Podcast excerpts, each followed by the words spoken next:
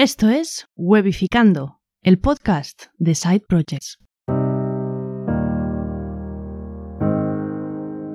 Venga.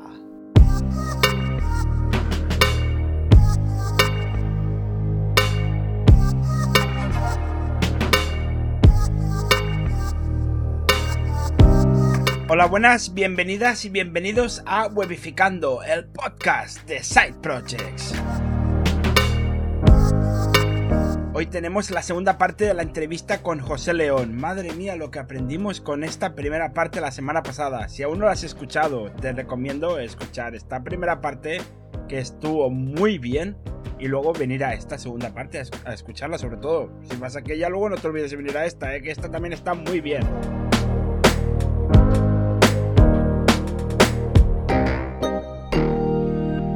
Recordarte que las entrevistas las grabamos en directo, en Twitch y en YouTube, así que si te va bien y te pasas por Twitch, Weificando P, o sea, twitch.tv barra P, y te dejas un follow, Twitch te avisará de cuando empecemos directo y nos ayudarás a crecer. Si te pasas por el canal de YouTube, Weificando, te dejas un subscribe, también nos va a ir muy bien.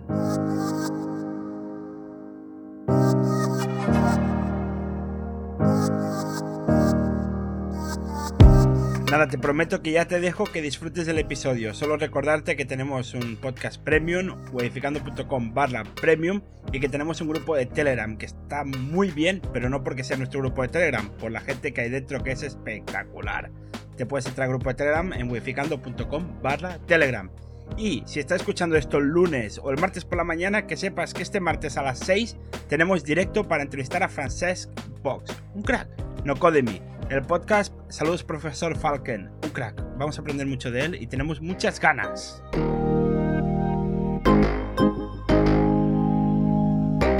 Nada, te dejo que disfrutes de esta segunda parte de la entrevista a José León.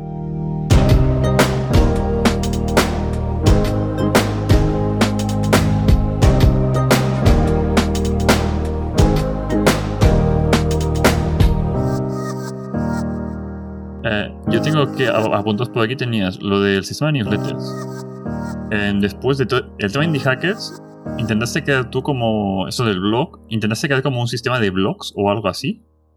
Que no sé cómo, acabó esto, por ejemplo. tío. Ese fue el último. ¿Ese fue el último o el penúltimo? Sí, sí, no fue el último, fue el último. Creo que fue el último. ¿Cómo acabó eso? ¿Y ella también hecho todo medida? O sea, explica de qué iba, porque la gente no sabe de qué va. Vale, a ver. Yo había pensado en hacer como una... A ver cómo lo explico ahora, porque ya es que hace tiempo que no pienso en esto. Una red de blogs, o sea... Em, de hecho, existía mucho antes esto, yo creo que ya no hay tanto. Que es un sistema de que tú puedes crear tu blog. Está ahí nada, nada novedoso, ¿no? Y entonces pues entras, haces un par de clics y tienes tu blog instalado. Que eso tampoco hay tanto ahora. Hay, o sea, para montarte un WordPress, por ejemplo, eh, bueno, Puedes hacerlo a través de WordPress.com o algo así y, dos clics y me imagino que lo tienes montado. Pero bueno. Pero no es tan sencillo, ¿eh? No es tan sencillo, no. No es tan sencillo. No es como un, no sé, como un get web que te haces una newsletter en un momento y pues sí que justo dos clics. Me, me ha recordado a Substack. Este... Substack, sí. Para los españoles, para nosotros, los catetos como yo, sub, Substack. Entonces, esto puedes montar tu, tu newsletter, newsletter blog. Es como una especie de una mezcla, ¿no? Entonces yo me imaginaba algo así, en lo que tú haces, eh, no sé, te registras, dos clics y ya está, está todo montado. O sea, que, no, que no tengas que pensar, ¿no? Que sea más bien escribir directamente y ya está. Igual algunas plantillas para cambiar un par de cosas, pero nada demasiado loco. Pensado en gente que lo que quiere es escribir y no, no hacer otras cosas, ¿no? Entonces esto, tú montabas tu blog, esta era la idea, tú montabas y ya está. Entonces tú ibas escribiendo y punto. La, novedad, lo que pensaba yo era crear una capa por encima que cada vez que tú publicases algo, esto, digamos que fuese a la homepage, que sería la página principal. Es como si, eh, no sé, como un medium que tiene algo parecido, tú publicas algo y sales en la portada. Entonces la idea sería esa, como crear el, este proyecto en el que... Que fuera como, Reddit un poco, sí entonces, que, la, que cuando tú publicas algo, salieses en la portada o en las categorías relacionadas con lo que has escrito, ¿no? Entonces, yo escribo, no sé, sobre mejora personal, eh, categorizaría el artículo como mejora personal y en la pestaña de la home principal de la web del proyecto habría una parte que pone mejora personal y saldría mi artículo, la gente podría votarlo, darle ahí al link, ir a leerlo, etc. Entonces queda como una comunidad de gente que escribe artículos donde todo se conjunta en, esta web principal y ahí se van añadiendo los nuevos artículos que van entrando, como para el momento, de todas las personas que forman parte de la red. Y esta era la idea que tenía. Y, Lo que pasa es que... muy grande. O sea... Exacto. Dije yo, no. Además, es que lo prevendí. yo no hice nada. hice, hice el, conté la, escribí un artículo explicando cómo era el proyecto. Lo comenté un poco por Twitter.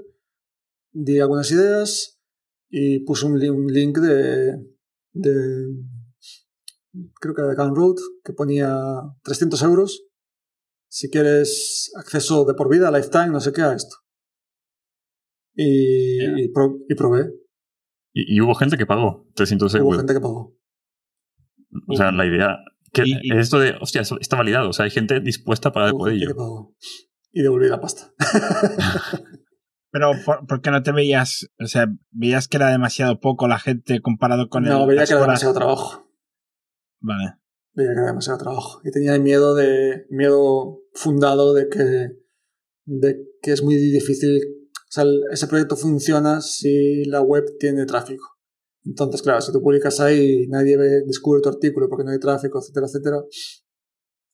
Bueno, es, es un monstruo. Es como este tipo de proyectos que se juntan muchas cosas, ¿no? Yo siempre digo que hay como, eh, como tres tipos, más o menos, tres tipos de side project que puedes crear, que son uno basado en comunidad, otro basado en contenido y otro un proyecto tecnológico, ¿no?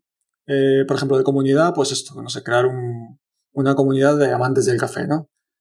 Una, dos, de contenido, puede ser un blog o puede ser, no sé, un blog de inglés que explicas cómo aprender inglés o lo que sea de contenido. Y tres, un proyecto... y, y, exacto. y tres, un, proyecto de tecnológico como el que yo hice, ¿no? De, de, de marketing. Por ejemplo. Sí. Entonces cada uno tiene sus retos.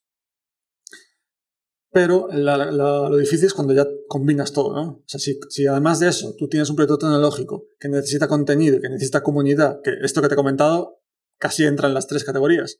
Entonces es como que multiplica, es como exponencial. Yo lo veo como exponencial. Es sufrir lo tecnológico, sufrir los contenidos y sufrir el tema de la comunidad. Es como eh, elevado a tres o algo así. Claro, Entonces aquí estaba metiendo una faena gorda. Claro, aquí a lo mejor es si, si vas al, al long term, empieza por contenido que luego del contenido puedas crear una comunidad y que luego de aquí saques el producto tecnológico, ¿no? Sí, se puede hacer escalable. Exacto, eso es lo ideal, hacerlo como en fases, escalable y tal. Pero aquí entra el tema que yo también digo, cuando vas a empezar un proyecto, eh, un proyecto, un side project cualquiera, es hacerte un poco mm, un plan de vida antes de hacerlo. Porque, o mucha gente te dice, encuentra tu, tu por qué, ¿no? Encuentra el por qué haces este proyecto y por qué lo haces. Eso está bien, no, veo que tenga nada de malo, pero yo creo que todavía, yo diría más, algo más profundo, que es que pienses cómo es tu vida, tu vida ideal, o que te imagines cómo sería tu vida ideal, ¿no? Y que veas, no sé, que te hagas todo tu, lo que te gustaría en tu vida, y que veas si ese proyecto que vas a hacer encaja ahí. Porque tú te imaginas a ti trabajando 12 horas todos los días en hacer en que la gente escriba en tu proyecto, en, que en estar programando el proyecto, en estar haciendo que la comunidad, igual no. Entonces, eso te ayuda también a pensar qué proyectos quieres. Por ejemplo, en mi caso, yo, quiero viajar. Viajar es una de mis prioridades. Y un SaaS, hostia, esto casi te consume la vida porque es que es súper complicado, porque son muchas horas de programarlo. Y luego no solo programarlo, que bueno, lo puedes programar y te puedes olvidar. Luego hay que hacerle mejoras. Y hay que estar pendiente, porque si algo se cae, algo falla, escriben tickets. Entonces, claro, eso es. Cambio de versión de PHP. Exacto. Entonces, hostia, ¿eso entra en tu estilo de vida? ¿Eso es lo que tú quieres hacer? Por, ejemplo, ¿no sería más lógico en mi caso una persona que quiere ser libre, que quiere viajar, que quiere tener tiempo, que haga, por ejemplo, escriba un libro y que escriba otro libro y que escriba otro libro, eso que te, lo escribes, lo publicas y no hay que mantenerlo? O, vender un curso, que lo haces, lo publicas y lo vendes. Yo no digo que sea fácil, ¿eh?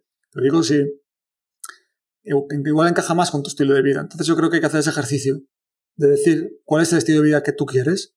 Igual si te mola estar en el ahorrador 12 horas y estar haciendo todo eso que he dicho. Entonces, guay, adelante. Porque al final la clave de un proyecto es, no es trabajar duro, seis meses, es trabajar normal, como poco a poco, tranquilo, ¿no? Pero sin pausa, como durante años, como una pum, pum, pum, pum, pum. Esa es el- la, única forma que realmente los proyectos salen. A veces Sí, alguno sí. lo peta. A veces alguno lo peta. Y hay casos así, los escuchamos, lanzas algo, a los seis meses ves que no funciona y dices, soy, soy gilipollas. Pero la, la mayoría de los proyectos, la mayoría de los proyectos son constancia. Son constancia. Tenemos el ejemplo, por ejemplo, de Víctor Correal, que, que empezó con Guide Dog y también como una hormiguita. Es un proyecto súper complicado porque mezcla contenido, mezcla te- tecnología y al final es eso. Estar ahí, pum, pum, pum, pum, pum, no va a funcionar de golpe. O por ejemplo tenemos el caso de, de Carlos Tenor, que tiene Podestatus. Lo mismo, al principio tenía 10 clientes. Ahora le- le- ha ido poco a poco yendo, yendo mejor, pero claro, ha sido una hormiguita, ha sido ahí pum, pum, pum, pum, pum, pasándolo esa travesía por el desierto, que es ese, ese camino de que ves que no, nada tiene sentido, y las cosas van llegando, pero solo llegan si, si es Ese momento que se acaban los FFF y luego tienes que ir a buscar los, los que no conoces, ni son amigos ni son fools. Sí, bueno, los amigos al final muchas veces no son nuestro público, entonces tampoco No. podemos fiarnos de... Exacto. No, no, ya te lo digo yo. Ya te lo digo yo. Em, aquí nos comenta Xavi que, que estuvo utilizando algo parecido a lo de los blogs que tú nos comentabas, que es bloggers.net. Pero claro, yo creo que aquí tú pones enlaces de tu blog. No, no escribes allí en esa plataforma, sino que pones enlaces de tu blog y te lo ponen en... Sí, es como En cabecera. sindicar, ¿no? Es como Sí, pero luego también es un, es un, es un freemium, ¿eh? De esos que, que pagas para estar más resaltado, pagas para aparecer más en portada. O sea, es un pagar para crecer, ¿sabes? Sí, bueno, tiene sus simili- similitudes.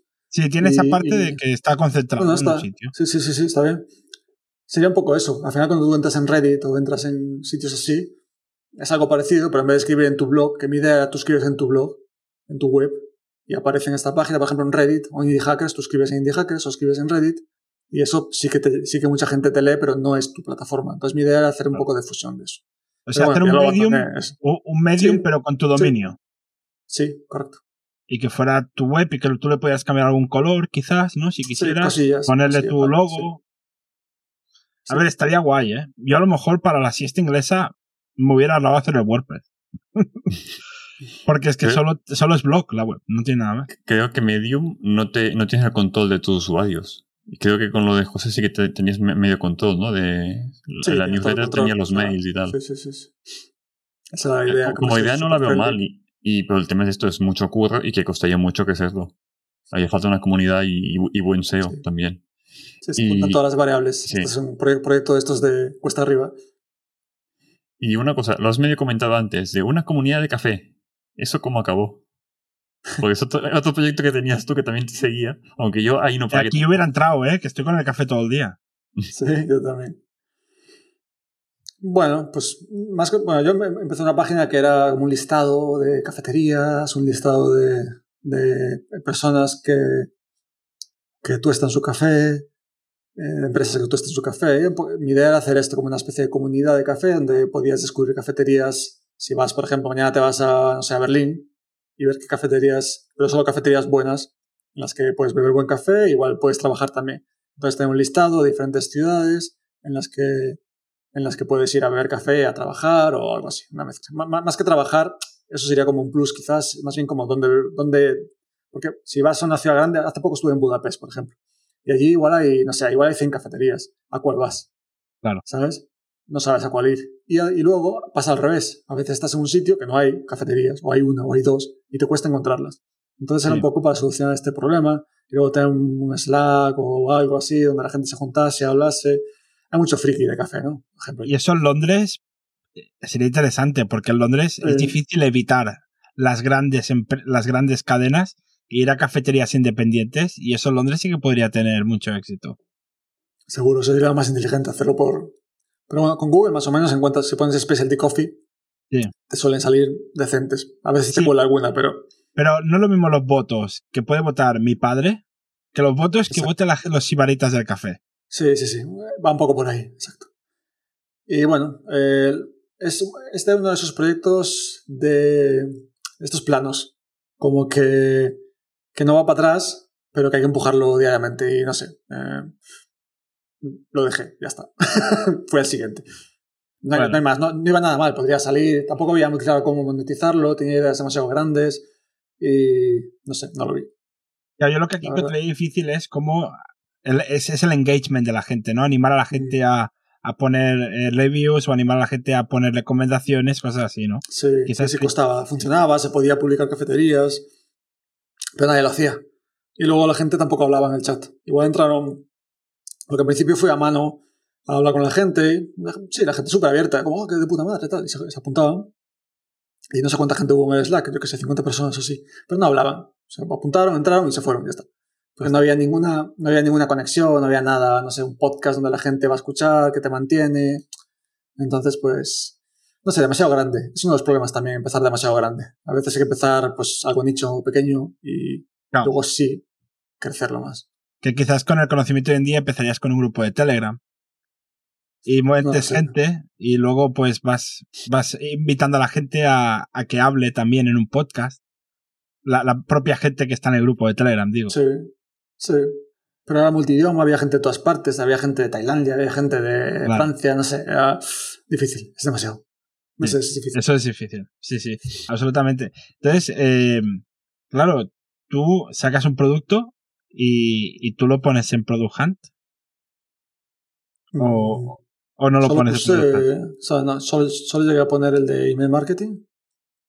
Y un día un test que hice, hice una vez un mini proyecto que hice en tres días da, creé como unas slides para, para, para, o sea, si haces un curso online, analicé varios cursos online que yo había hecho y tal, y eran todos iguales las slides, entonces creé unas cuantas y probé a ponerlas, hice un test y eso lo publiqué también. Dije, a ver, que, a ver si aprendo algo muy sencillo como una pequeña, un pequeño test y no publiqué más. Otros que hice no los llegué a publicar porque no los veía suficientemente maduros, suficientemente interesantes para, para publicarlos.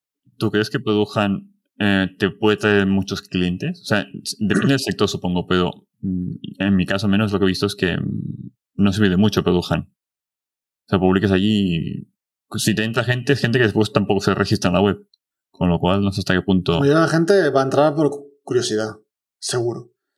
Después, claro, depende mucho si tu producto va enfocado a este tipo de personas, que son igual early adopters, que, que están dispuestos o que, están, o que quieren montar su empresa o que tienen sus proyectos. Si estás un poco en esa rama, quizás sí puedes conseguir que se te apunte. Si es algo que no les va ni les viene, si te pones, eh, no sé, la web de café, a lo mejor, bueno, igual hay algunos que ven café, sí. O pones... Bueno, si hay mucho programador, seguro que sí, ¿eh?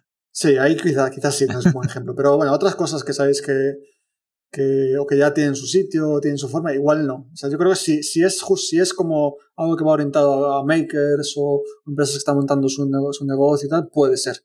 Puede ser que sí.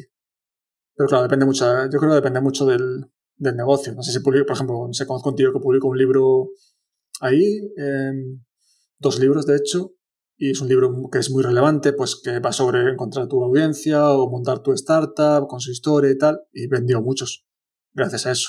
Le da un empuje, es bueno, no, igual no te, no te va a mantener toda la vida, pero te va a dar igual el seed, te va a dar los primeros 50 tíos que te compran el libro y lo recomiendan, o los primeros 10 usuarios que se apuntan y, y pagan y te dan feedback y cosas así, lo veo bien para eso, la verdad. Porque Product sí que es hacer spam de lo tuyo. Product es, sí, hacer spam de lo tuyo, pero en bonito. Que la gente vote por el spam, el mejor y, que la gente te vote. Sí. Pero pueden salir inversores, pueden salir cosas, ¿eh? Porque no, no solo que haya. Igual, igual te entran mil personas y nadie se registra, pero un inversor lo ve y le mola tu idea y te contacta. Otras personas que están haciendo algo parecido te contactan. pueden salir cosas. A mí me pasaba mucho cuando publicaba mis artículos y mucha gente me contactaba por, por cosas como relacionadas o me ofrecían trabajo, o, o, me pedían consejo de sus empresas, o, me, o no sé. O sea, salen cosas siempre relacionadas. Algo, algo puedes sacar siempre, yo creo que, que depende mucho del tipo de proyecto. Y en, Product Hunt sí que ya tienes que sacar algo más o menos acabado, ¿no? Yo creo que tienes que sacar, sacar algo, no, no necesariamente acabado, depende que si es un libro, evidentemente tiene que estar acabado. Pero yo creo que tiene que ser bastante maduro, sí, que funcione. Sí, por ejemplo, esa homepage que hemos hablado antes, que, que luego es solo eso, eso no, puede sacar. No, no, no. Hay gente que publica todo. El tema es que la gente después vota de que esto es una mierda y que no, no estás en la home. una home guarra de test no lo, no sacaría. No, gastaría esa bala más adelante cuando, cuando valides el proyecto. y, funciona y puedes hacer algo, claro. Se trata de sacar un MVP, ahí sí lo veo. Un MVP puede ser. No hace falta que sea el, producto definitivo, pero un MVP sí. Aparte, tú luego puedes relanzar. O sea, no es que tú puedes, a cabo de las reglas creo que son seis meses. No sé cómo está ahora, pero a cabo de seis meses, si tienes unos cambios significativos, podrías volver a lanzarlo. Y mucha gente lo hace. Entonces tú puedes decir, tú puedes poner lo que es un MVP, ¿no? Y lo pones y dices, un MVP, sí. Vale. Sí, sí, Es un poco para eso, al final. Y, y, claro, esto, uno ha sacado un libro, por ejemplo, pero claro, ese libro supongo está en inglés. ¿Tú puedes poner contenido en español? ¿Productos en español solo? No creo. ¿Y qué pasa con la comunidad española, tanto en Indie Hackers como en Product Hunt? Claro, ¿Qué hacemos con esa comunidad? Eso es una, una, realidad que tengo yo desde, desde, desde, hace un año, más o menos. En agosto del año pasado me acuerdo que, me, estaba pensando mucho en esto. Porque estaba pensando en hacer un proyecto que tenía y digo yo, hostia, no, o este de email marketing, creo que había pensado en hacerlo en español, en competir solo en español. Intentar buscar clientes solo en español, transformar la web totalmente en español, intentar pelearme por ahí, porque las empresas americanas pasan totalmente, ¿no? Entonces, de hacer eso, y digo yo, hostia, ¿Dónde lo pongo yo esto, sabes? O sea, yo saco el proyecto, o sea, no, no, no, se me ocurría en ningún sitio. Estuve preguntando a gente, informándome dónde. Si yo saco este proyecto en español, ¿dónde lo publico? O sea, foros, o no sé, es que yo no, no encontré en ningún sitio. Seguro que hay pequeñas comunidades, como algunas en las que estamos, que puedes publicar tu Algún subreddit. Alguna cosilla por ahí, algún foro que seguro que hay en español. O sea, alguna cosa hay, pero no hay nada, digamos, que dices tú que, que piensas, ah, proyecto, aquí. No hay nada es una cosa que me duele, que me duele, que me duele bastante. Y lo he pensado mucho en hacerlo, en hacer el produjante en español. Y es, bueno, últimamente le vengo dando vueltas. Y sinceramente creo que es algo que hace falta y que, joder, sería chulísimo poder tener algo así, la verdad. Porque es que mucha gente dice que no, que en español no sé qué, tal. O sea, es un tenemos un mercado gordo, ¿eh? Es un mercado bastante gordo. Hay mucha gente en España y en Latinoamérica haciendo muchas cosas interesantes, escribiendo libros, haciendo cursos, haciendo podcasts, haciendo de todo. Tenemos un sitio donde donde poder, yo puedo escribir un libro, por ejemplo, contando mis fracasos y no sé qué, poder publicarlo ahí y encontrar a los 100 primeros lectores, ¿no? Que me den ese empujón. O sacar el proyecto este en español y que entren 10 personas y que me den feedback, eso sería la polla, la verdad. Sí. Aquí dice Alfredo que Víctor Corleal intentó crear un producante en español y que no le funcionó y que se estrelló. Em, no sé a cuál se refiere. No sé a cuál se refiere, pero ya, ya le preguntaremos a Víctor. Ya le preguntaremos. Em, claro, a mí me gustaría poder hacer esto, que tú, o sea, que lo pudieras hacer todo en castellano. Y productos en castellano, para, por ejemplo, con Webicaster, esto no es, casi que a Robert le sucedió que él se tuvo que matar traduciendo, poniendo el multilingua en, en Webicaster, porque lo hizo en castellano en un principio, para poder sacar a Product Cuando luego al final no, no, no le sirvió para nada. Bueno, fue un poco todo. lo hice en castellano porque me da más fácil a mí, porque en inglés es una mierda. Y dije, uy, pues que se apunta poca gente. En inglés hay más gente. Lo hago en inglés y de paso en Produjan en inglés y tengo indie hackers en inglés. Pues la web multidioma. Y al final creo que ha sido un poco cagada. Hubiera sido todo mucho más simple solo en español y enfocándome solo a español. Se nota, ¿eh? Se nota que. Yo he entrado, he entrado antes y se nota lo que justo lo que comentas. Se nota como que realmente el, alma está en español y que lo que realmente se quiere hacer en español, pero que que tienes esa piedra que tenemos todos, que es como, ah, no, en inglés se gana más dinero, en inglés no sé qué. Y es una mierda eso, joder. Que tienes que hacerlo en inglés porque, o sea, realmente tenemos que hacerlo en inglés. O sea, realmente, en algunos casos, supongo que sí, que, tiene sentido, pero ¿por qué no podemos empezar en español? ¿Por qué no podemos encontrar nuestros primeros mil clientes en español? Tiene que haberlos. Tiene que haberlos. Hay gente que gana mucho dinero. O sea, algo, algo falta aquí. Igual estamos, no sé, igual dentro de 10 años las cosas van cambiando, pero yo creo que evidentemente no se puede comparar con Estados Unidos porque allí tienen otra, otra ventaja, ¿no? Pero, joder, tan mal no estaremos, creo yo. Hay mucha gente haciendo cosas. Em, entonces, tú intentaste algo, ¿no? Pues yo sí, creé un proyecto, landing page, ¿eh? Aquí sí que aprendiste y dijiste, mira. Bueno, ahí era como churro, sí, sí.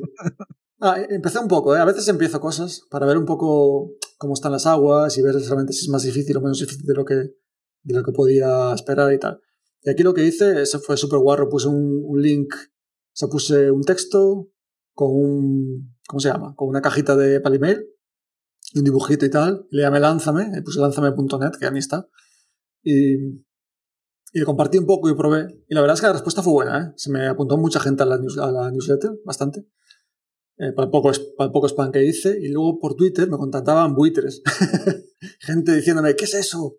¿Qué es eso que estás haciendo? Así que me, que me querían llamar. Me llamaron algunos inversores para preguntarme, para ver qué, qué iba esa historia. O sea, hubo, hubo, interés. Para el poco, poco ruido que hice, hubo bastante ¿Y por qué no lo hiciste? Eh, no sé. Es que iba perdidísimo. Iba perdidísimo creaste como una pequeña plataforma porque yo me apunté. O sea, yo entré, había mm. como una especie como de foro muy básico. Sí. Pero. Sí, utilicé una herramienta de estas de no code para meter el foro. Y hubo gente que se apuntó, pero había un problema de lenguaje, había puesto algo de makers y algo no cuadraba en el, en el lenguaje y, y, no sé, no lo. No lo vi claro y, y bueno, no me puse. Fue justo más, fue esto, lo hice en agosto, que me fue justo el mes en el que me quedé a cero con el dinero, a cero literalmente. Y por suerte, por suerte en ese mes, en septiembre encontré el cliente que tengo ahora, a finales de agosto, y entonces cuadró justo en ese momento que, que ya estaba cero, cero absoluto. Tenía, bueno, 200 euros tenía en la cuenta. Y, y me, la, me, la jugué, me la jugué al máximo. Entonces, yo creo que fue una de las razones fue esa. Igual si lo hubiese pillado al principio, igual hubiese sido diferente. Ahora que estoy mejor, que ya llevo un tiempo con este cliente, que me he recuperado un poco de ese, de ese batacazo, me lo, me lo estoy planteando otra vez porque es como que sigo sintiendo ¿no? que falta ese, ese lugar para, para poder lanzar productos y para poder reunir un poco a la comunidad.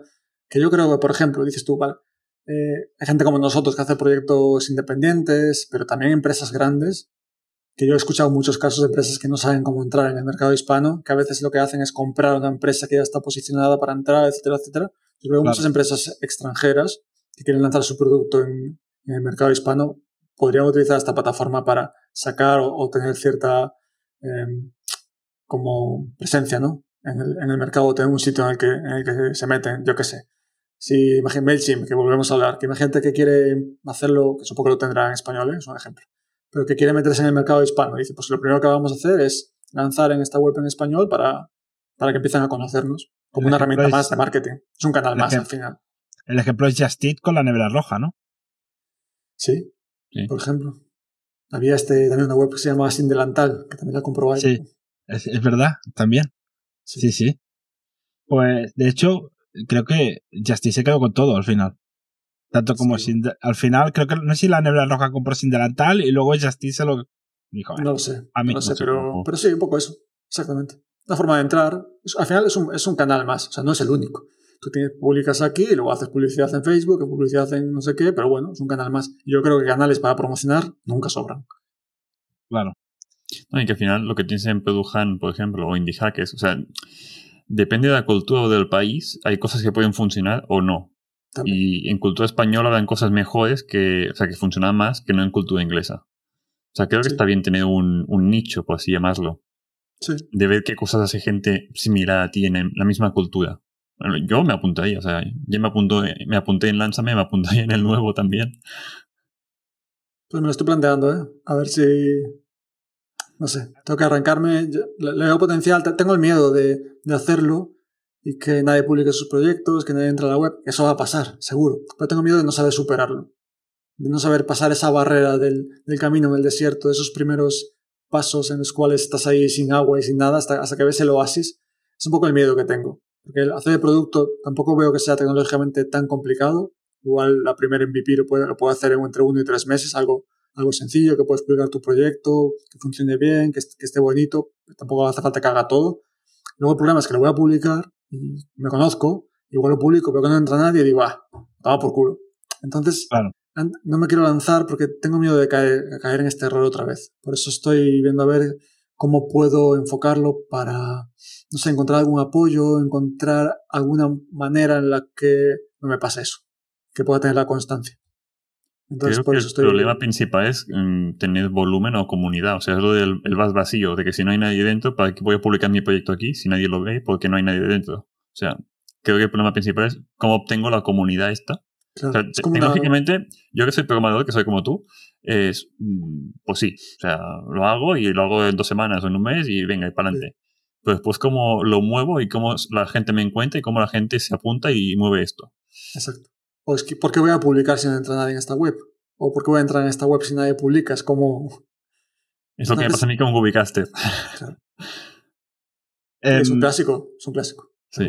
Yo, yo te lo he dicho en privado, pero otra vez en público, que aquí tienes nuestro, nuestra mano para lo que necesites. O sea, te echamos una mano. Em, a ver, no voy a ponerme a programar, te lo digo ahora, pero en, en, en, animar a que la gente cree contenido y suba cosas y, y desde el podcast pues ir animando a gente, oye, a ver, no, no somos un podcast de, de mucha, mucha, mucha, mucha audiencia, pero bueno, son gente que le gusta hacer side projects. Mm. Entonces, aquí el nicho lo tenemos. alguien habrá que le guste, o sea, de, nuestro podcast, seguro. Sí, y, seguro, sí. Y entonces... Es quizás lo que, me faltó en otros proyectos, ¿no? Eh, porque yo no, nunca he ido... Esta es la segunda vez que, que vengo a un, a un sitio a hablar. La, primera vez fue hace dos días, en el, podcast de privado de, de, Víctor Correal. Sí. Fue el primero y este es el segundo en mi vida. Que, Víctor, que cuando lo escuché dije, qué cabrón, se nos ha avanzado, pero yo creo que nuestra entrevista la teníamos concertada antes que tú tenías concertada la de Víctor. Sí, sí, sí. Esta fue la primera concertada, correcto. Entonces me faltó quizás esto, poner la cara, hablar, explicar, explicar lo que, lo que pienso, cómo lo veo. Me faltó quizás esto. Quizás si empiezo a, a moverme por aquí, a entrar en otros podcasts, a hablar con más gente, quizás ahí encuentre pues esos primeros, no sé, 100 personas que se apunten y, empiecen a mover un poco la rueda. Sí, yo creo que más como tú tienes algo que contar, que nos has estado contando, que hemos estado una hora y media y nos has estado contando y yo estaba aquí diciendo, es que, me, me, me, está gustando, me lo estoy pasando bien, soy un espectador más. Eh, claro, eh, puedes ir por. la mitad, ¿eh? puedes ir por muchos podcasts a explicar eh, tu experiencia, a explicar cosas, y claro, eso te va a dar un inbound marketing espectacular. Son muchos años al final, haciendo, un poco de todo, cagándola sobre todo. a veces uno piensa que no, que no tiene la legitimidad de, de hablar de estas cosas porque siento que no he probado mi valía en el sentido de que no he tenido éxito en, quizás porque es monetario lo que creando mis proyectos, sí. Yo tenía, al final, muchas veces digo que no hay tanta diferencia entre, entre quién triunfa y quién no si haces cosas. Porque hay veces que, que la persona que le va bien no ha hecho nada diferente a la que le ha ido mal. Simplemente, bueno, o ha elegido la idea incorrecta. A veces una persona se esfuerza mucho en la idea incorrecta y no le funciona porque simplemente es la idea incorrecta. O lo que suele pasar, que es lo que me pasó a mí, es eh, falta de constancia. Al quien triunfa, quien triunfa ha entendido la constancia, ha elegido un proyecto que va acorde con su vida, entonces lo, lo, va moviendo y tiene fe en eso. Igual también ha tenido unos, unos primeros clientes, que también es muy importante. Yo, por ejemplo, en mi proyecto nadie se apuntó. Igual si hubiesen entrado 10 personas, hubiese motivado. hubiese motivado lo suficiente como para moverlo. Quizás no ha encontrado el canal correcto y la otra persona sí ha encontrado el correcto, el canal correcto. No es que sea suerte, porque tampoco creo yo que eso sea el factor, el factor al final que cambia un, proyecto, pero creo que entre una persona que tiene éxito y no, una persona, hablamos de una persona que hace cosas, ¿eh? No una persona que está en el sofá y dice, bueno, algún día haré. Creo que, creo que no hay tantas diferencias. Creo. Alguna tiene que haber, porque una persona ha ganado dinero y la otra no, pero bueno, no sé, habría que verlo, porque esa persona que ha ganado dinero, si hace un segundo proyecto, ¿le va a funcionar también? ¿O le va a pasar lo mismo que al tío que no le ha funcionado? Porque es que son muchos factores, es, es multi, multifactorial y bueno, pero me pasa eso, como que no tengo, digamos, el proyecto en el que he ganado, dinero con cosas, me ha ido bien en, muchas cosas, con trabajo, trabajando para otros emprendedores, he trabajado en muchas startups, hemos crecido startups, hemos ganado, he hecho que ganase mucha gente mucho dinero, he aportado muchas ideas, no solo programando, he trabajado en diferentes sectores, pero no tengo el mío que puedo decir, mira, eh, yo he levantado esto. Entonces a veces me cuesta porque no tengo esa validación, que igual es una cosa de impostor mía, pero bueno, me pasa. Em, yo lo que creo que pasa es que, claro, históricamente todo se ha explicado desde el punto de vista de los ganadores. Entonces, las historias que nos llegan son las historias de éxito. De plan, el Zuckerberg, el no sé quién, el Musk, el, el Bezos. Y son los que, porque no conocemos al menganito que a la vez que se hacía Facebook estaba haciendo otra red social, que no la conocemos. E, eso nunca nos va a llegar. Entonces, eh, también es muy interesante conocer por qué esa persona no llegó. Porque el Zuckerberg no le sucedió algo que a esa persona sí que le sucedió. Y, sería interesante conocer qué le sucedió a esa persona. No sé por qué señalo allí. como si lo estuviera aquí, ¿sabes? Porque está atrás, en la hecho mierda, está- tío. Los tengo, los tengo encerrados en- Está jodido ahí. tengo a Zuckerberg aquí. Eh, porque, claro, a esa persona le sucedió algo que, que es un aprendizaje que nunca nos va a llegar porque no leemos historias de perdedores. Sí. Sí, o sea, Solo queremos cagada- leer historias de ganadores. la cagada Eh. que alguien hizo que es evitarla, o sea, que saber cuál fue para no hacerla tú. O sea, eso está muy bien saberlo. Y lo que comentabais de que al final eh, creo que los que lo petan eh, no lo petan en el primer intento. Fallan y fallan y fallan y van siguiendo intentándolo hasta que lo petan. A, a ver un momento. so- Solo ha tenido que triunfar una vez. Ha sucedido algo que no ha sucedido nunca antes en la vida, ¿eh? Nos han hecho una raid. Seo Hostia. Rosa, muchas gracias. De, de veintipico personas. Oye, bienvenidos a todos los que estáis aquí, que venís de Seo Rosa. eh, muchas gracias. Estamos hablando con José León eh, de sus experiencias y tal. Perdona, eh, José, que te he interrumpido porque es que, Tranquilo, tranquilo. Yo fel- feliz de saludar a la gente.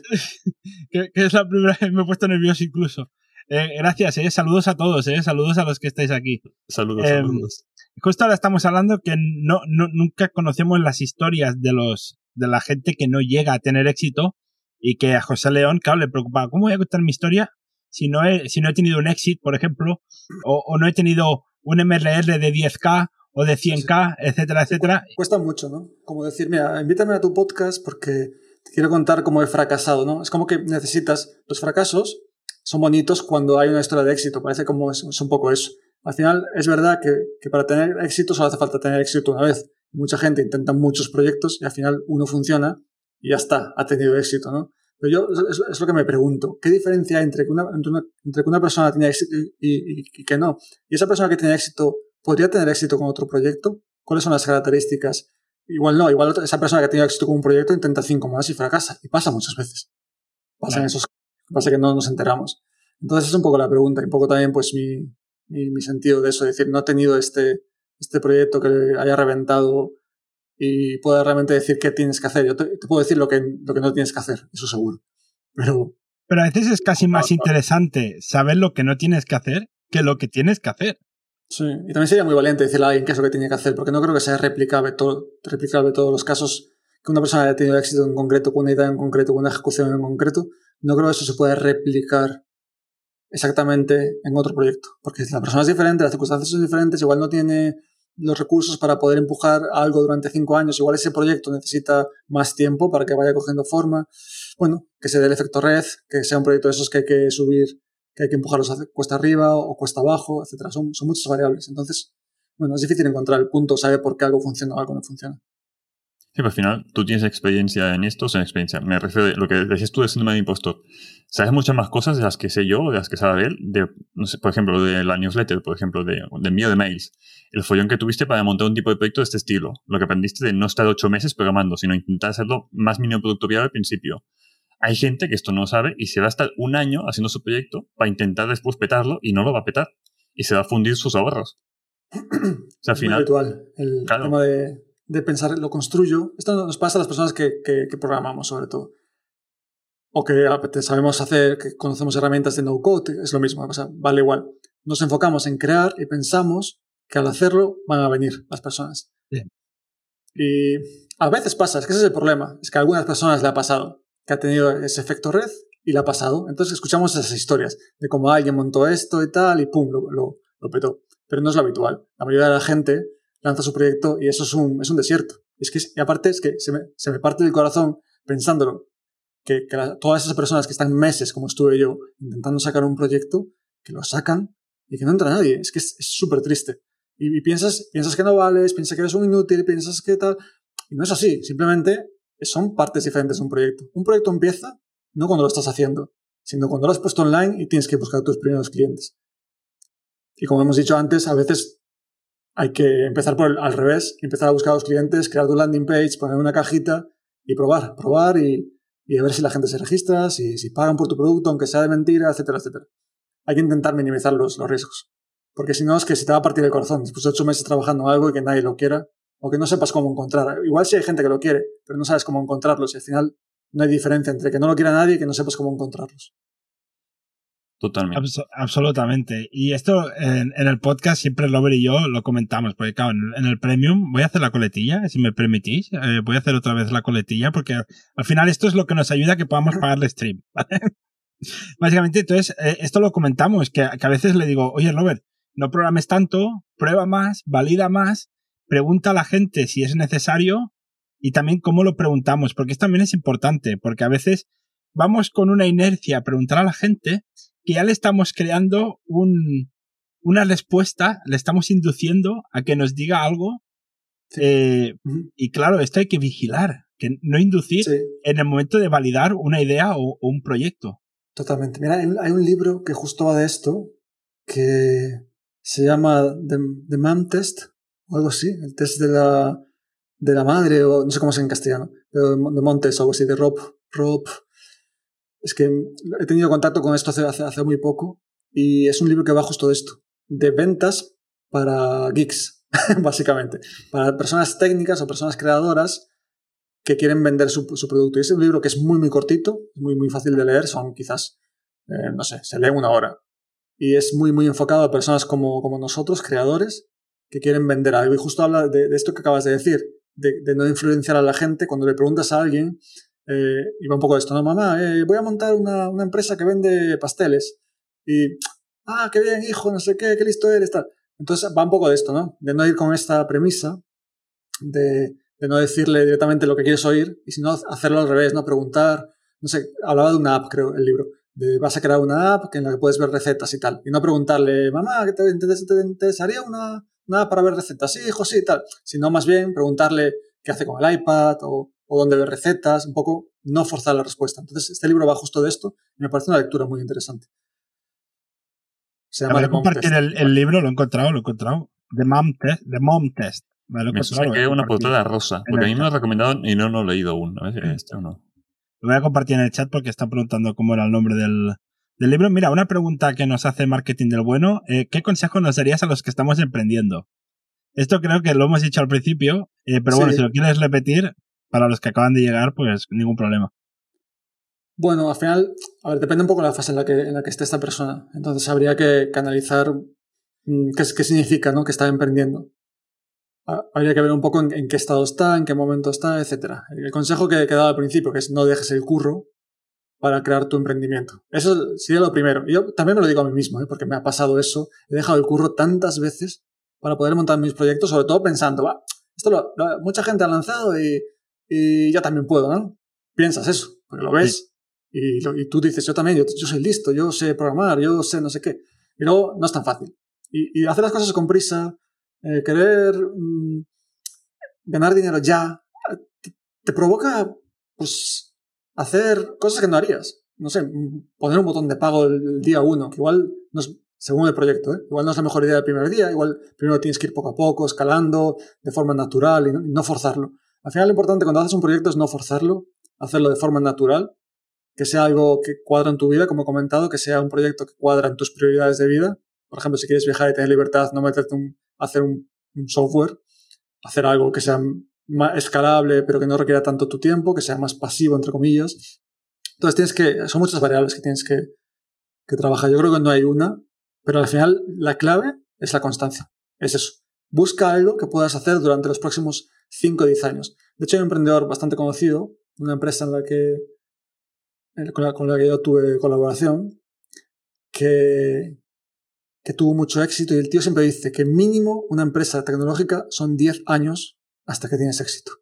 No significa que no ganes dinero antes, que puedes ganarlo, pero la media suele ser 10, 8, 10 años para que realmente esa empresa te genere lo que, lo que esperas. El, el break-even puede llegar antes, quizás, ¿no? Sí, puedes ganar, puedes ganar, no sé, lo que sea tu objetivo, pero realmente para que triunfe la media suele ser unos 10 años. Entonces, el consejo es busca algo que sea tu vida, algo que te apasione, algo que, que puedes hacerlo durante años, todos los días. No hace falta que te mates, muy importante, que la gente confunde trabajar duro con resultados. No tiene absolutamente nada que ver. Porque siempre, por ejemplo, si, tú quieres cambiar una web, quieres poner un botón, si no tienes de puta idea, no has, no, no has, nunca has editado HTML o lo que sea, igual tardas una semana en cambiar un botón de la izquierda a la derecha. Has trabajado muy duro. Si me lo das a mí, que tengo experiencia, igual te lo cambio en un minuto. Para el cliente, el usuario, le da igual. Le da completamente igual que has tardado una semana en cambiar el botón o, un, o una hora o cinco minutos. Entonces, mucha gente confunde esfuerzo con resultados y no tiene nada que ver. La clave, yo me quedaría con esto que es constancia, un poquito todos los días, un poquito todos los días Y eso es lo que te va a diferenciar con, con gente que a mí me ha pasado de trabajar seis meses como un cerdo y dejarlo. Es, esa actitud no te lleva a ningún sitio. La actitud que te lleva a algún sitio es aunque sea dos horas todos los días, pero durante mucho tiempo. Ese es el consejo, constancia. Sí, totalmente, totalmente de acuerdo. Eh, Robert, apúntate esto, constancia, ¿eh? Aquí quiero añadir una cosa. Lo de trabajar duro, más que trabajar duro, yo creo que es mejor trabajar inteligentemente. O sea, hacer, lo que sabes hacer y lo otro intentar delegarlo o contratarlo a alguien. Si no sabes tocar HTML, contratar a alguien que te lo haga. No dediques una semana a cambiar un botón de sitio. Y yo qué sé, si se te da bien hacer podcast, no hagas YouTube porque no sabes editar vídeos. O sea, que tardes 10 horas a editar un vídeo no significa que más gente vaya a ver el vídeo. ¿Sabes? O sea, es trabajar inteligentemente para no matarte a dedicar horas tontamente a una cosa. Que yo dedique 10 horas a editar un podcast, que no las dedico, pero que dedique no significa que luego suene bien, ¿vale? Pues eso es normal igualmente. Em, tenemos otra pregunta. O que, el usuario perciba alguna diferencia o que le importe. Exacto. Que eh, a lo, mejor para el usuario es, ostras, lo otro diferente no me gusta hoy, ¿sabes? Y a lo mejor eh, técnicamente es mejor, pero has cambiado algo que ya no lo percibe tan bien. Eh, aquí, una pregunta de Community Art. ¿Cómo ves la opción de Product Hunt para el lanzamiento de un proyecto tipo SaaS? Perfecto. Yo, es algo útil, ¿no? Sí. Yo creo que sí. No, solo, no, no hace falta que sea un SaaS. Se lanzan libros, se lanzan newsletters. Sobre todo si están un poco dentro de, dentro de ese sector, un poco de si es una newsletter que va de negocios, si es una newsletter que, trata sobre, hay una por ejemplo que se llama Trends, que se lanzó, que es en Product Hunt, y no es nada tecnológico, es una newsletter, pero va sobre pues, trends, que estas, como se dice, estas eh, tendencias que hay en el momento de empresas lo que sea. Pues la gente entra y paga, es una newsletter de pago.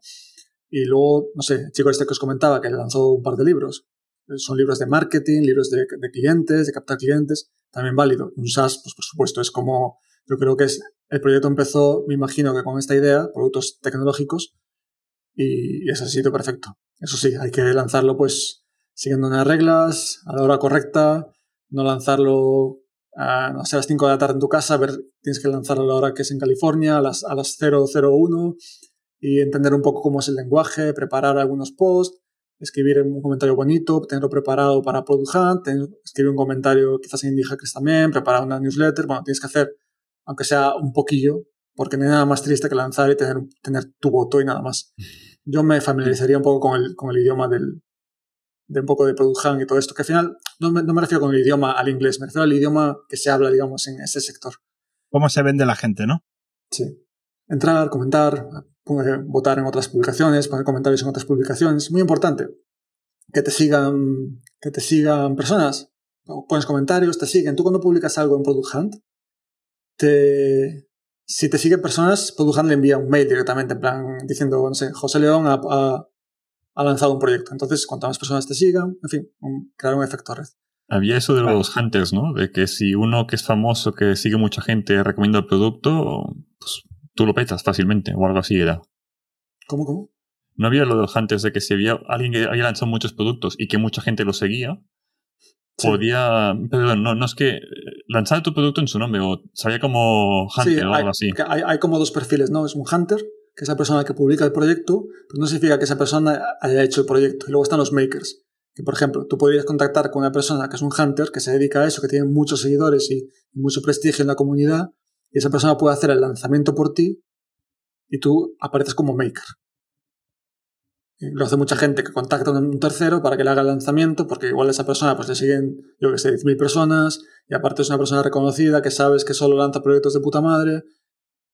Entonces, hay gente que hace eso, que les paga. O sea, esta gente cobra. A veces publican cosas sin cobrar, pero en general, en general cobra.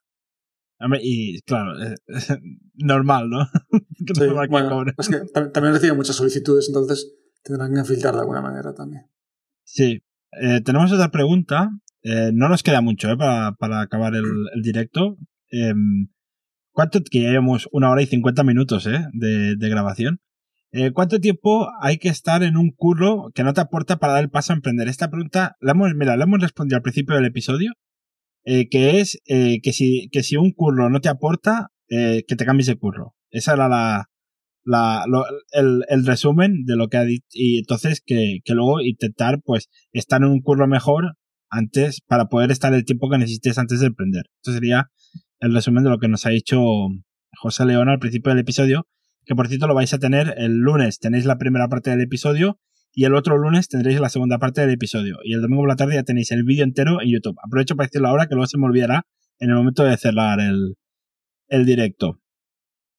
Entonces, eh, José, eh, entonces ahora qué? ¿El futuro qué? ¿Qué, qué? vendrá en el futuro? ¿Tienes algo pensado o, estás pensando cosas? Porque claro, el Side Projector deja de ser Side Projector o siempre es Side Projector. Pues no lo sé, tío. La verdad. Ahora mismo estoy en una época que me lo quiero pensar bien. No quiero... Porque yo, soy, yo me lanzo. Tengo una idea y digo, hostia, está de puta madre, a por ella. Y me pongo. No, no, quiero eso. O sea, hay personas que yo creo que pecan de lo contrario, de pensar mucho. Mm, a mí no me pasa eso. Yo me cojo, me, me siento y le, pego y, y, lo, y, lo, hago. Ahora quiero hacer al revés. Quiero ser esa persona que se lo piensa mucho y tal. No quiero lanzarme con nada que no vaya a mantener durante mucho tiempo. Porque esa es la clave, ¿no? Entonces estoy pensando en qué meterme. Estoy dando vueltas en qué meterme, etcétera. No sé, estoy pensando también igual escribir alguna cosilla por ahí más. No sé, estoy dándole vueltas. No tengo nada. Tienes el no gusanillo. Nada, solo la mesa. El gusanillo no se muere cada día pienso, ¿qué voy a hacer? ¿Qué voy a hacer? ¿Qué voy a hacer? Pero no quiero, no quiero que la primera idea sea la que hago. Quiero que tenga, no sé, que me encante y, y algo que pueda mantener durante los siguientes años, que sea parte de mi vida y que no sea un proyecto que hago para ganar dinero. Me ha gustado eso que decías de que sea a cinco años vista, de que quieras seguir haciendo ese proyecto. ¿Sabes? De que... Que, te cuadre, que te cuadre en tu vida, sí. Exacto. Tenga sentido en tu vida. Lo que vayas a hacer. Si eres una persona que le encanta estar en el ordenador y, y puede estar 12 horas y quiere estar así los próximos cinco años, adelante. Si lo que quieres es viajar, pues igual tienes que cuadrar y haces, no sé. Si quieres hacer entrevistas como estas, igual no puedes estar ahora viajando por X sitio porque tienes que hablar con la gente, tienes que cuadrar una fecha, tienes que editar Habrá formas de hacer cosas, pero. es que lo hice porque me quiero ir en furgoneta yo, con lo cual el wifi. Pero bueno. Sí, yo me he ido, ¿eh? hace, hace una semana estaba yo por ahí por dando vueltas con la furgoneta. Uy, pues hablaremos en privado. está guay, pero wifi olvídate. Y a veces la electricidad y todo eso tiene... no es fácil. Igual no es la mejor solución. Si tienes un SAS y te quieres ir en furgoneta, y no tienes a veces acceso porque a veces yo duermo en las montañas, no hay internet, o internet va muy mal, o no tengo batería en el portátil, no hay forma de cargarlo. Yo tengo una furgoneta de mierda, ¿eh? Si tienes una guay, igual mejor. Para mí es una furgoneta de mierda, entonces es súper complicado. Tendría que ponerme una silla de camping a solucionar tickets, entonces eso no encajaría, ¿no? Es como una vida o la otra, no se puede tener, tener todo. Por eso hay que elegir hacer algo que cuadre con lo que quieres hacer. Y ya está. Bueno, la grabación del podcast yo creo que estaría bien porque la voz al final la podemos grabar. No necesitas una sí. gran conexión, ¿vale? Sí, bueno. Lo, los directos sí que serían más complicadetes, pero bueno, ya veríamos cómo, cómo lo hacíamos, cómo lo hacíamos. Eh, llevamos casi dos horas. Ah, Robert, ¿te queda alguna pregunta en el tintero? Eh, no, creo que de sus proyectos ya está todo dicho y su experiencia, hostia, se nota que al final ha, sudado sudor y lágrimas para hacer muchas cosas, pero, hostia, um, de todo se aprende. Y hay muchas cosas. Y, por ejemplo, me gustaba mucho leerte a ti, en Indie Hackers y tal, porque, hostia, se aprende mucho. Y es una experiencia que no todo es bonito y fácil hacer side projects, que la gente se piensa que sí, dejo el curro y hago mis cosas y me llega el dinero así sin hacer nada. Y, y no. Así, pensaba yo también, sí no todo el mundo puede ser levels, que, que en poco tiempo pues hizo lo que hizo. También se lo ocurriría, ¿no? Supongo. Y también a lo mejor tuvo ese punto de suerte de que al final hay que tenerlo, ¿no? También el punto de suerte. Sí, yo conozco, conozco, un poco su historia y, y sé que... Bueno, yo, conozco algunos proyectos que él intentó después de los proyectos conocidos y no, no llegaron a ningún sitio, ¿sabes? O sea que eso que decía antes, que has tenido éxito una vez no significa que lo puedas replicar. En el caso de Nomad List, ¿no? Por ejemplo, sí que él tuvo su momento de pico, publicó un par de Reddits que tuvo mucho, muchos votos y eso le hizo que le petase el servidor, que tuviese mucho tráfico, mucha repercusión. Igual pues, si hubiese publicado en otro momento, en otro día, o alguien hubiese publicado algo parecido antes, igual no le hubiese pasado ese efecto red. No lo sé. El tío está claro que es un tío inteligente, que sabe lo que hace, que, es un crack. Pero a veces no llega solo con eso. O sea que tampoco hay que estar triste, porque eso me ha pasado a mí con los mejores artículos que he publicado, que tú puedes pensar, el mismo artículo en un sitio das con la tecla y la gente lo lee, lo leen miles de personas, y en otro sitio lo leen dos y te sientes mal. Entonces, hay veces que incluso lo mismo que has hecho, según el canal que lo has puesto, eh, tiene una repercusión u otra, que a veces no somos nosotros, que simplemente que el canal es el, equivocado, no has dado con la tecla, no has, no has contactado con las personas adecuadas. Son, es, multifactorial. Es la gracia también de este mundillo, que no, no hay recetas, pero, pero bueno, hay que seguir luchando. mira, tengo una pregunta de, de Xavi que dice, ¿empezó emprendiendo con algo de economía desde cero doblones o menos cero doblones? Claro, tú empezaste con lo que lo leímos en el artículo que hemos leído al principio, con 12.000, además es público, o sea, lo digo porque está en Ready, está en Infinity Hacker y cualquiera lo puede leer. Empezaste con 12.000 dólares. Bueno, eh, a ver, en, esa última época así fue. Tenía, había trabajado durante más o menos un año, tenía esos ahorros, que eran estaban euros, probablemente lo puse en dólares porque los que vienen en queda mejor en son nada más cool, ¿sabes? Pero igual tenía 11.000 euros o algo así y, tiré con eso un año. Yo es que vivo como un monje también, no, casi nunca me compro nada y soy un tío bastante minimalista y tal. Y reduje un poco algunos gastos, pero estaba tan emocionado con lo que estaba haciendo que es que de repente no tenía tiempo para hacer otra cosa. Entonces yo me, me quemé los ahorros, que es una idea malísima, por cierto. Y bueno, pues dediqué así. En otras épocas iba un poco igual, como un pez sin cabeza. Tenía trabajo, lo dejaba, tenía un poco de ahorros, luego volvía a buscar otro trabajo, iba un poco así. Por eso digo que dejar el trabajo, que es muy mala idea. Que es mejor cambiar, como hemos comentado, que, que lanzarse así a lo loco. Cada uno, bueno, tiene que ser consciente de lo que hace y saber cuáles son sus posibilidades, pero... Bueno. Otra opción es intentar, si es que cuela, hacer media jornada de trabajo, o sea, reducirte la jornada y ah, por las tardes o por las mañanas. Así he perdido un par de trabajos. También, no todo el mundo acepta. Te echan, muchos, sí, sí, muchos sitios te... A mí me ha pasado de pedir jornada partida en algunos sitios, y cuando eres sincero y explicas por qué, no, no, no suele funcionar. Eh, si vas a ser padre o madre, igual sí. Son cosas que la gente entiende. Que necesitas tiempo porque tienes que cuidar de tu hijo, etc. Pero si dices que quieres media jornada porque vas a trabajar en tu proyecto, es probable que te echen de trabajo. Cuando en verdad, cuando en verdad las empresas son idiotas. Porque yo a veces, haciendo cosas en mis proyectos, he tenido un conocimiento, he adquirido un know-how que luego me ha servido para la empresa. Pero quieren que estés, quieren que estés con, con la cabeza en, en, la empresa y ya está.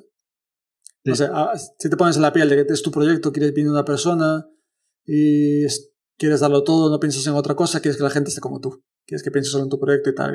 un emprendedor, una persona que tiene su proyecto, un empresario, pues quiere gente que sean réplicas de que piensen solo en el proyecto, que sea su vida, etcétera, etcétera. Es difícil encontrar gente así, es difícil sentirse que, que el proyecto de otro es tuyo, hay gente que se pone en esa piel y lo hace y son los trabajadores que, más éxito tienen, que me parece muy bien. Pero si tú vienes con que quieres hacer, hacer, otras cosas, que tu trabajo es solo una forma de ganar dinero para poder ahorrar o tener tiempo para hacer tu proyecto, en general no va a entrar bien por, la, por las orejas de, de otras personas. ha sido mi experiencia, no una vez, varias. Pero bueno, hay, hay gente que sí, que es abierta y, y, le parecerá bien. Pero en general tendría cuidado con esto, casi es mejor mentir y decir que vas a tener un perro más tiempo que... que... tienes a tu madre enferma, ¿no? Y la tienes que cuidar. No, eso tampoco eh, funciona, pero... no, no, no. vale, ya para acabar, eh, en ese tiempo que estuviste haciendo proyectos y que te fundiste la pasta y tal, aparte de a nivel económico, ¿tuviste alguna repercusión de salud o alguna repercusión con tu pareja? O sea, ¿afectó a nivel de salud y a nivel de pareja? ¿O, o lo supiste diferenciar bien y, y estar bien.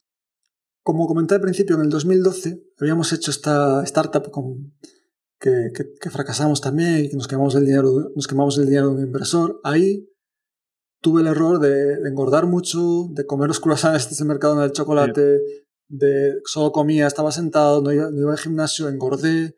Yo venía de estar en una época que, que hacía bastante ejercicio, estuve un año sin hacer absolutamente nada.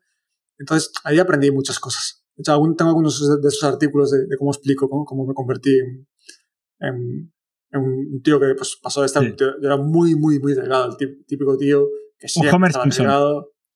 Y me pasa, sí, sí, es que, es que yo me veo y te juro que me dan ganas de llorar de verme. Digo, ¿quién es este tío? O sea, ¿quién es? Veo, veo, estoy, no, es que, no es que fuese un tío súper, súper gordo, ¿no? O sea, porque hay gente que me ha visto y ha dicho, joder, que eres un exagerado, no sé qué, yo sí que estoy gordo, ¿no?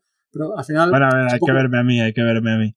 Sí, es un, poco, es un poco como de dónde vienes. No es ser gordo o ser delgado, eso da igual. Es un poco lo que, perdiste lo que tú dejaste de cuidarte, lo que, lo que hiciste mal. Entonces yo aprendí ahí mucho y dije, nunca más me va a volver a pasar esto. Entonces yo tenía claro que cuando hago mis proyectos, yo entrenaba, tenía mi, tengo mi, como bien y, he aprendido mucho sobre nutrición, he aprendido mucho sobre entrenamiento y entrenaba y, y de hecho fue en esa época de, de, estar todos encerrados en casa y todo eso que que va, entrenaba en, el puto salón con mis kettlebells y todavía me puse más cachas de lo que había estado nunca a pesar de estar trabajando en, en, mi, en mi proyecto. Y eso es vital. Aprender eso es vital. Y si un día escribo un libro, desde luego uno de los capítulos sobre cómo crear un proyecto es cuídate, come bien, entrena, eh, ponte un poco cacha si puedes, porque eso es vital para que la cabeza funcione bien, vital. Yo creo que la salud y dormir, porque a mí me pasa que hay veces de que, bueno, tengo la motivación, venga, hoy no duermo y programa toda la puñada. Sí. A cazón, a saco. Sí, a saco. Y después estás una semana hecha mierda. Con lo cual, um, hay gente que trabaja mucho y después o no duerme, o no come, o no se deporte.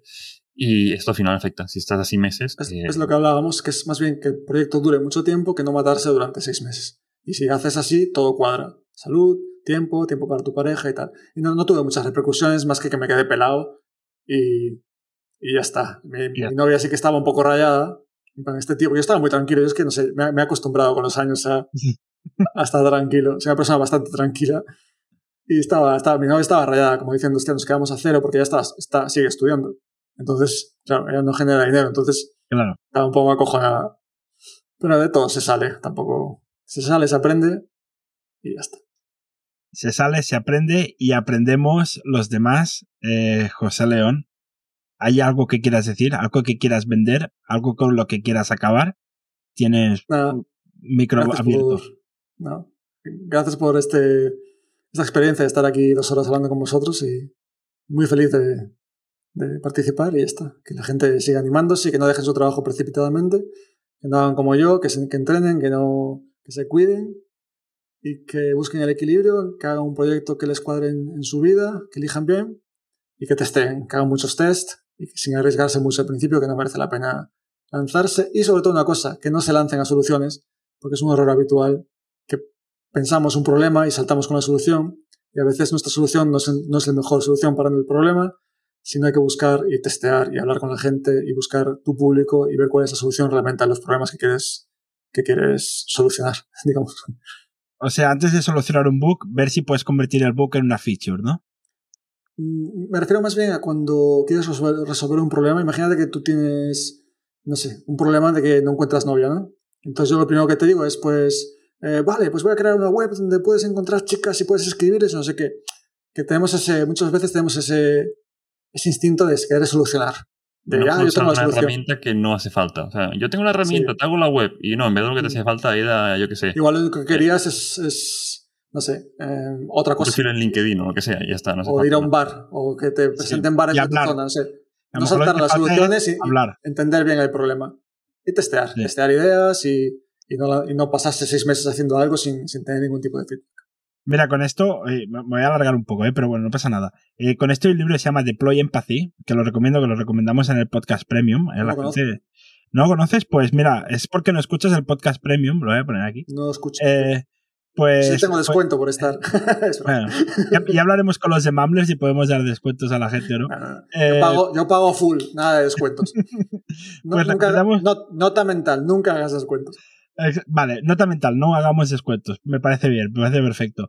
Eh, pues recomendamos un libro eh, recomendé, que se llama Deploy Empathy, que lo que explica la, chica es de que cuando tengamos un problema de, o, o nos den feedback o algo, eh, interesarnos bien de manera genuina qué verdaderamente sucede. Antes de intentar nosotros a, a pensar, ostras, pues lo puedo solucionar así. Sino verdaderamente ir a, como al root, ¿no? Hacer un, un root análisis y, y descubrir verdaderamente qué necesidades hay, qué, eh, qué- cuál es el problema exactamente. Pues mira, ahora que lo has dicho, esto en el libro este lo, lo, explica y está muy bien. aprender a escuchar, ¿no? Podríamos Sí. decir. Exacto. Aprender a, a escuchar y en esto intentamos, eh, el- en el podcast, aprender, eh, aprender, bueno, escuchamos y escuchamos historias tan interesantes como la tuya, que ha sido muy interesante, José. Gracias. Eso que, que, que te quites ese miedo que decías, ¿qué voy a explicar yo? Que no he tenido nada, eh, es que ya no sirve. Ya no sirve la excusa esa, José. ya está. Ya dicho. te quiero ver en de todos ahora, los a sitios. partir de ahora, cursos de cómo triunfar en la vida. Exacto, o sea, no, es que es que es que es, es cierto, es cierto, porque a veces, eh, según qué experiencia, nunca sabes, eh, algo que puede ser para ti una tontería, puede ser una semilla para despertar algo en alguien y que le des empujón que, que a lo mejor tú pensabas que era algo bastante liviano, algo bastante ne- negligente. Muy bonito además eso, ¿no? La sensación de que con tu experiencia puedes hacer que una persona eh, la afecte de forma positiva y saque algo bonito, eso es, es que es brutal. O sea, la sensación esa sí que es, es increíble. Es, me gusta, o sea, me fascina, ¿no? Esa idea de poder ayudar a, a la gente a través de, de esto. Pero bueno, uno siempre tiene miedo de dar consejos porque hay veces que das un consejo equivocado y, y puedes hacer que una persona pues haga algo equivocado y bueno, es una responsabilidad también. Sí, Pues bueno, una, Esto es personal, al final eh, es lo que has sufrido tú y no tiene por qué aplicarse lo Sí, mismo a otra gente, es lo mejor, siempre está bien contar. saber otra gente que no, no siempre va bien todo. Y tener esa- estas experiencias creo que es muy bueno, sobre todo para que la gente no vaya ilusionada y se meta una hostia y te pares de cojones. Mm. cursos. más que dar consejos es dar herramientas a la gente para lo que la gente haga su propia decisión. Entonces Sí, tu experiencia es es como una herramienta más para luego tomar una decisión de hacer algo o, o no hacer algo. Y, y a mí me ha parecido fascinante. Ya ves, ten- dos horas y pico y he estado disfrutándolo, me ha pasado volando. O sea, Genial. Sí, sí. Y, y ya te digo que a mí lo que, lo que más ilusión me haría es que alguien me diga, mira, estoy escuchando el podcast y él le he tomado ese proyecto que lo tenía tirado. O me ha dado otra vez la espina por volver a hacer side projects. O, o, o- o no sé, he tenido esta idea y me he lanzado que nunca me hubiese lanzado. Si alguien me dice esto, Claro. para mí el, el podcast ya ha tenido éxito. Totalmente. Es que no hay nada más bonito que tener, que tener ese impacto positivo ¿no? en, las personas. Es, es increíble eso. Absolutamente. Pues bueno, eh, vamos a despedir porque a mí me cuesta mucho despedir y me cuesta mucho cerrar, cerrar temas. Eh, Robert, muchas gracias Thank you. por venir. Sí, José, muchas gracias por venir, muchas gracias por tu experiencia y estás invitado a venir a, a explicar más cosas cuando tú quieras. Cuando Genial, saques cuando algo, un update, seguro que exacto, cuando saques algo te queremos aquí explicar el nuevo proyecto que algún día sé que sacarás porque yo creo que el Side Projector siempre sigue ahí dentro. sí, creo que sí. Y nada, y que si os gusta Wodificando, podéis acceder al Premium, wodificando.com barra Premium. Y que no podéis hacer al Premium, pero queréis seguir parte de la comunidad que estamos creando de Side Projects, te puedes unir al Telegram, wodificando.com barra Telegram. Y nada, hasta el próximo directo, hasta el próximo podcast, hasta la próxima vez que quieras venir. Muchas gracias por estar allí, un abrazo, un beso. Gracias Robert por venir. Hasta No, la nada que próxima. es más, ya despide. Hasta la próxima.